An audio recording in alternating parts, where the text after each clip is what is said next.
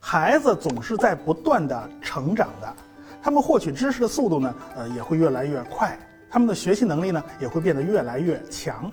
孩子在小时候呢，对学习的速度呢，并没有太大的要求，主要还是在锻炼他们的学习和思维的方法。但是孩子慢慢长大了，那就必须对他的学习速度有一定的要求了。呃，那你就不可能什么事儿都讲究快乐教育，让他一边玩着一边学着，那速度就太慢了。我们也不可能什么事情都亲自动手去做实验验证，因为有些事儿他就没办法验证啊。对于小动物，我们或许可以创造机会就近观察一下啊。那个孩子想看老虎、大象啊，那我们就只能去动物园了啊。这还好啊。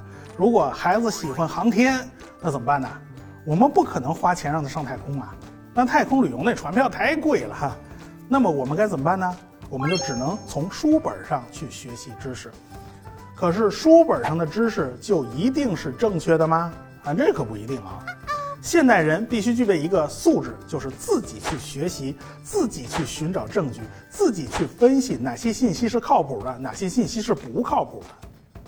现在的搜索引擎的能力呢是非常强大的，可它可以找出很多有用的信息，把这些信息交织起来，就可以变成一个非常严密的证据链。所以我们完全可以做到不出门便知天下事，这就是现代科技带来的便利。我们当然是要好好的利用的。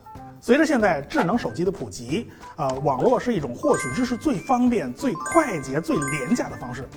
比如说啊，你想知道珠穆朗玛峰到底有多高，你搜一下，马上就出来了。似乎这事儿非常简单，但是呢，你有可能会搜出好几个高度，到底哪个才是正确的？这时候就必须动用你的脑子来分析一番了。长久以来呢，我们都知道啊，珠峰的高度是八千八百四十八点一三米，这个数字那几十年都没有变过，似乎就成了我们这一代人的固有印象了。很多人可能能都都能背出来，反正，但是这个数字是在一九七五年测出来的。后来呢，我国在二零零五年又搞了一次登山测量活动，所以中国国家测绘局公告。扣除了积雪的厚度，珠峰的海拔高度呢是八千八百四十四点四三米，比我们原来的印象呢就矮了将近四米。那你以为这事儿就完了吗？其实呢，这事儿根本就没完。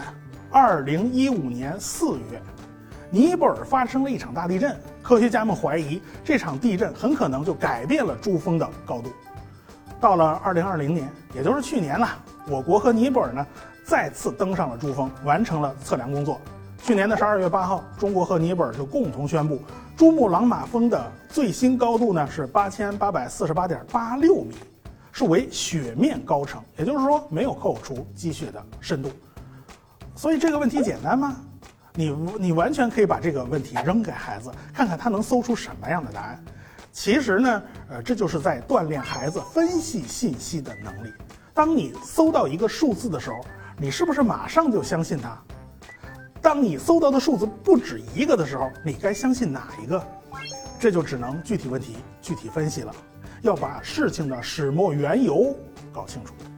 那么我们再增加一点难度啊，追问一句：珠穆朗玛峰真的是世界最高峰吗？其实这就是一个测量标准的问题了，因为珠峰的确是海拔最高的山峰。呃，但因为它地处青藏高原，它的起点很高，所以山顶到山脚下这个落差并不是最大的。落差最大的山其实是夏威夷的莫纳克亚山，这是一座火山了。啊，这座山在水面之上有四千米，在水底下还有六千米，所以加起来它的总落差是一万零二百零三米，这才是世界上落差最大的山。尽管看起来不太像哈。我们这一次讲的主要内容就是如何搜索证据，如何把网上搜到的各种信息综合起来做分析。但是我们不得不面对一个难题：网上都这么说，甚至权威部门也这么说，它就一定真的是对的吗？还真不一定啊！你真要能发现这样的问题，那么你就可以做出突破性的创新。所以这事儿可不是小事儿。最典型的案例就是马斯克如何颠覆了航天业。要知道啊，马斯克如今那是世界首富啊，这就是源于他的颠覆式创新。马斯克非常喜欢航天，他从小就有一个去火星的梦。他呢，因为创业成功，就赚了十五亿美元啊，这是他人生的第一桶金。但是十五亿美元在当时的航天界真是什么都不算，因为一发火箭就要花上一亿三千万美元。据说啊，俄国人的火箭呢比较便宜，结果马斯克就去莫斯科跟人家拼了一顿伏特加啊，结果也没把生意谈成。这个俄国人坐地起价，那整个价格呢还是高的难以接受。就马斯克就想不通啊，怎么火箭就这么贵呢？在我们印象里。那火箭是一个非常高大上的东西啊，那都是国家投入巨资才研发出来的玩意儿。贵呢，想必它有贵的道理，比如说零部件的可靠性啊非常高啊，一个个都需要万里挑一啊，那成本能不高吗？诸如此类的道理，航天的业内人士能给你讲出一大堆，你听上去也觉得哎呀言之有理啊。但是大家别忘了啊，这马斯克是学物理学出身的，这个时候他脑子里的科学思维就开始发挥作用了。他抛开了那些纷繁复杂的理由，回归到了这个事情的起点。一个火箭都用了什么样的原材料呢？用到了铝合金、钛合金、碳纤维的这些材料，还有各种各样的零电子零部件。这些东西的市场报价，满打满算也就相当于火箭报价的百分之二。你即便加上火箭烧到的那些燃料，也没有几个钱。那剩下的百分之九十八，都花到哪儿去了？马斯克坚信，这么多钱里边一定是有大量的水分的，哎，一定能把水分都给挤干净。大家就注意到马斯克的思维方式了，他没有陷入到纷繁复杂的具体的问题之中，而是快刀斩乱麻，从最基本的出发点去考虑问题。这种思维就和科学家们构建知识体系的方式啊是非常像的，所以很受创业者的追捧。这种思路叫做第一性原理。其实现在大家都明白了，美国的 NASA 是个政府部门，是个官僚机构，它并不打算省钱，它自己也并不生产火箭，而是只做设计和科学研究。NASA 就会把火箭分包给各个国防承包商去制造，然后这些国防承包商呢又层层转包，它这价钱不贵才怪呢。像马斯克呢，他就会尽量采用商业产品，他不需要去专门定制。飞船上的电脑 CPU 呢，用的就是普通的商业产品。龙飞船宇航员用的那个安全带呀，那就是高级赛车用的那个安全带。那其实从性能来讲完全够用，反正结构上啊能简化就简化，能不用的咱就不用了。当然了，仅靠这种技术手段呢是省不了多少钱的。最大的创新是火箭的回收利用。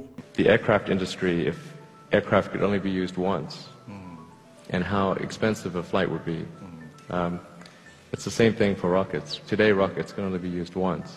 Mm-hmm. But if they can be used a thousand times, then let's say the, a rocket that mm-hmm. ordinarily costs $60 million per flight, the capital cost of the rocket would only be $60,000 a flight if you could use it a thousand times. 这种方法呢是可以成倍的省钱的。果然，马斯克成功了。他现在的火箭报价是低于任何一个国家主导的机构。 美国太空探索技术公司 SpaceX 的猎鹰九火箭昨天呢，从佛罗里达州的肯尼迪航天中心发射升空，成功将一颗卡塔尔卫星送入了太空轨道。发射约八分钟之后，火箭的第一级实现了海上成功回收。正因为马斯克的颠覆性创新，所以，呃，全世界都对他非常的关注啊。他使用的第一性原理这个思维方式呢，也被很多人所推崇。其实这就是科学思维方式所发挥出来的巨大威力。所以呢，现在有关科学思维的教育呢，也越来越受到大家的重视。总之啊，现在国家之间的竞争啊，已经是到了白热化的程度了。未来的竞争拼的就是人的素质，拼的就是思维方式。孩子是未来的建设者，他们的科学素养水平决定着国家的进步和社会发展的步伐。所以才备受大家的重视。如今，科学思维已经成了通识教育的一部分。十年树木，百年树人，未来的路啊，还长着呢。